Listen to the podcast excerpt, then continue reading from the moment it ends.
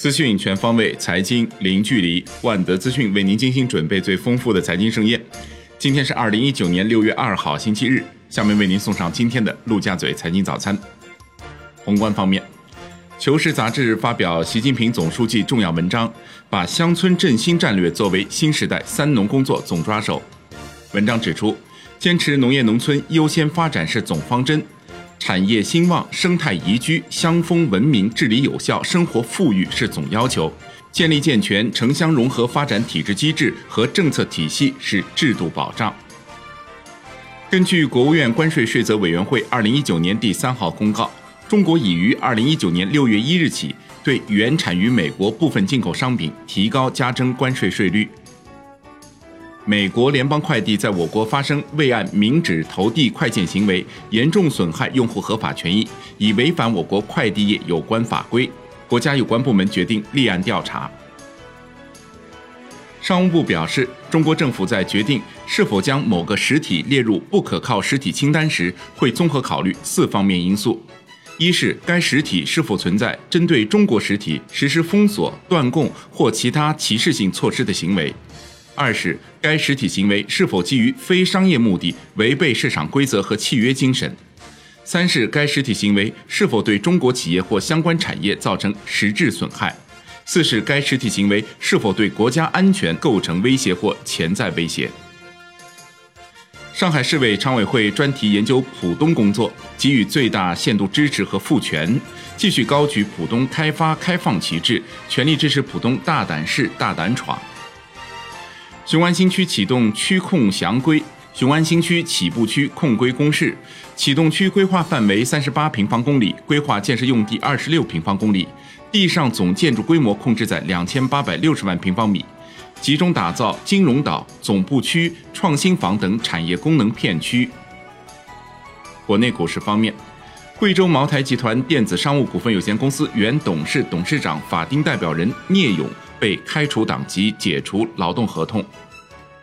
隆基股份、东方日升、阿特斯等多家知名光伏企业发布公告称，其高管因个人原因辞职。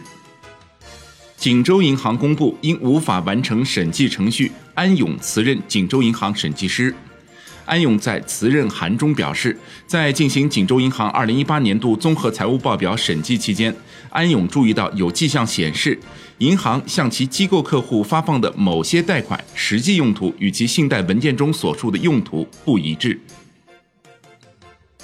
楼市方面，五月楼市在经历了春节后的一波小阳春后，渐渐恢复到正常水平。多家机构报告显示，三四线城市走出了过快上涨的区间。全国找房热度整体出现降温。产业方面，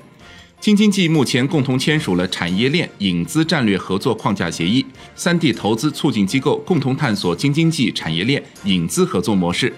围绕重点产业开展引资合作，实现信息和资源共享。人工智能示范园区认定和管理办法将于近日出台。后续有关部门将据此开展国家级人工智能示范园区的认定和征集工作，首批名单会于六月底公布。德国南奥乐奇公司表示，将于六月七日在上海开设两家实体店，这将是德国连锁零售巨头奥乐奇继二零一七年在华开设网店后首度试水实体店业态。为期五天的二零一九年中国国际服务贸易交易会六月一日落下帷幕。本届京交会共实现意向签约项目总数四百四十个，意向签约金额一千零五十点六亿美元。海外方面，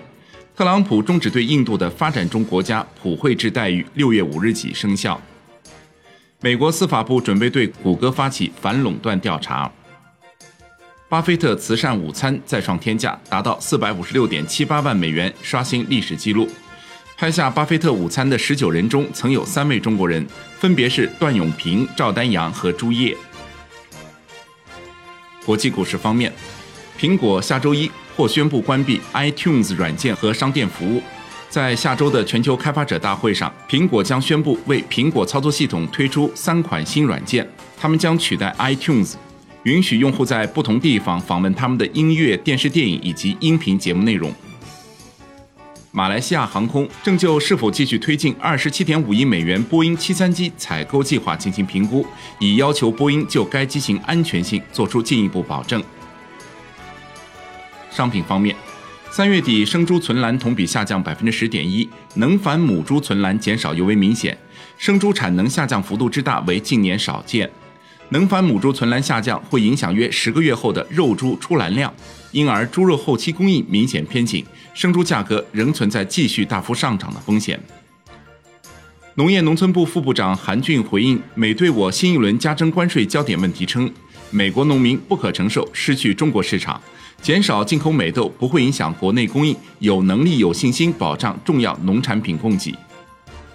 沙特国王萨勒曼警告称，伊朗在波斯湾地区的威胁将危害全球能源供应。以上内容就是今天陆家嘴财经早餐的精华内容，感谢收听，明天再会。